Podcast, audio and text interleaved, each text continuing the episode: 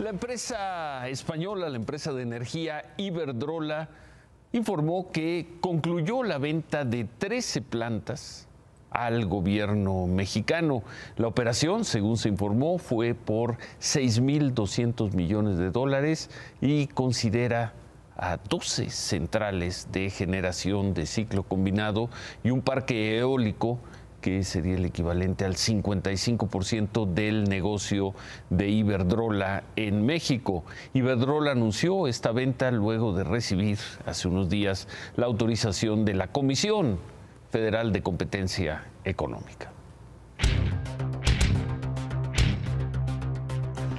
No me queda duda de que el gobierno mexicano pagó muy caro por esta operación y no es una operación que sea rentable para el gobierno mexicano. ¿Qué tal, Ciro? ¿Cómo estás? ¿Por qué lo hizo? Muy buenas noches.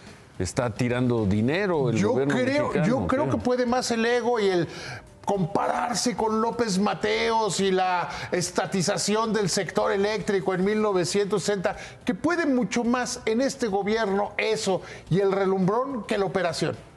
Estas plantas de ciclo combinado que vendió Iberdrola ya operaban para la Comisión Federal de Electricidad, ya eh, trabajaban en el, en, en el sistema que le vendían prácticamente todo lo que producían a Comisión Federal de Electricidad. Punto número uno. Punto número dos.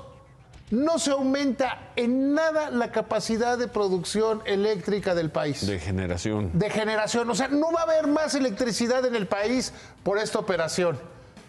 Tres.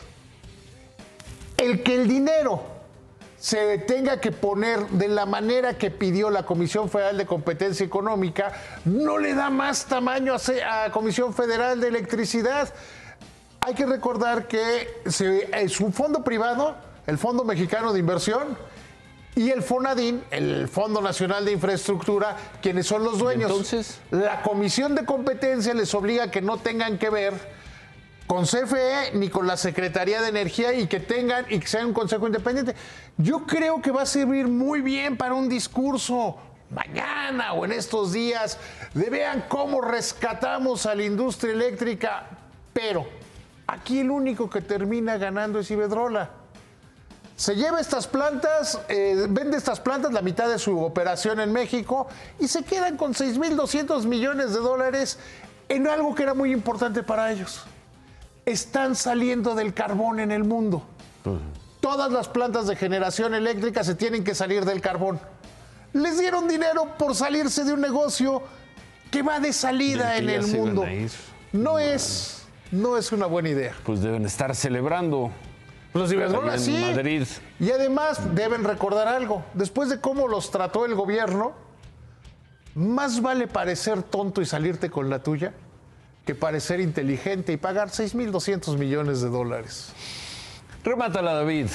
Sin hacer escándalo, como debe ser un gobernador, Mauricio Curi logró 5 mil millones de dólares en los siguientes 15 años de inversión en Querétaro por parte de Amazon y no se hizo compadre de nadie.